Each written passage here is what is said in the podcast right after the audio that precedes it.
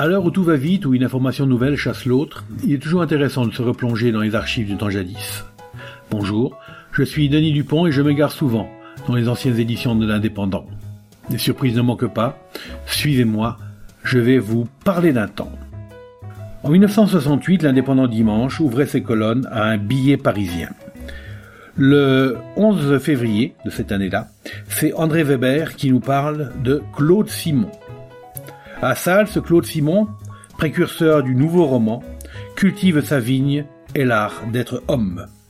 Monsieur Claude Simon appartient à ce petit nombre d'écrivains dont on attend toujours avec impatience la parution de leur dernier roman. Âgé de 54 ans, il vit et écrit à Salles, près de Perpignan, où il possède des vignes. Récemment, le prix Médicis a couronné son plus récent ouvrage Histoire, paru aux éditions de minuit. Il serait plus juste de dire que le prix Médicis a consacré un romancier, auteur de huit romans déjà, plutôt qu'il ne l'a révélé. Mais grâce à ce prix, cet écrivain, réputé bien à tort hermétique et difficile, va enfin connaître une vaste audience à la dimension de son talent, qui est grand. Précurseur du nouveau roman, genre dans lequel se sont illustrés Alain Robbe-Grillet, Nathalie Sarraute, Michel Butor, Claude Mauriac, vrai chef d'école, Claude Simon, a une conception romanesque assez révolutionnaire. Il se défend d'être un écrivain engagé. Dans ses romans, il a toujours cherché à établir de nouveaux rapports entre les choses, mêlant le temps, l'espace et les êtres en une symphonie tentaculaire. Sensations et émotions sont confondues en une sorte de commentaire analytique très dense, riche de suggestions, foisonnant d'images et de sonorités.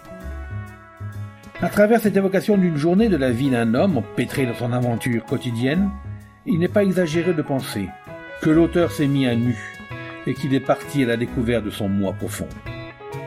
Son dernier roman poème est d'une densité exceptionnelle. Il place Claude Simon parmi les grands romanciers de ce temps. C'est en 1945 que parut son premier livre, Le Tricheur, aux éditions du Sagittaire, qui fut remarqué par plusieurs critiques. L'auteur avait 27 ans lorsqu'il l'acheva. En 1957, il publiait aux éditions de Minuit Le Vent. L'année suivante, L'Herbe, qui marqua, qui manqua de peu le prix Goncourt. En 1960, La Route des Flandres est saluée comme un chef-d'œuvre. En 62, Le Palace étonne par son caractère baroque. Comparé souvent à Proust ou à William Faulkner pour l'ampleur de son style et la coulée dramatique de ses instantanés, Claude Simon est à coup sûr un authentique écrivain qui nous donne de la vie et de ses problèmes une vision neuve, pathétique, magistrale. C'est un sourcier d'humanité, et par les temps qui courent, c'est tellement rare.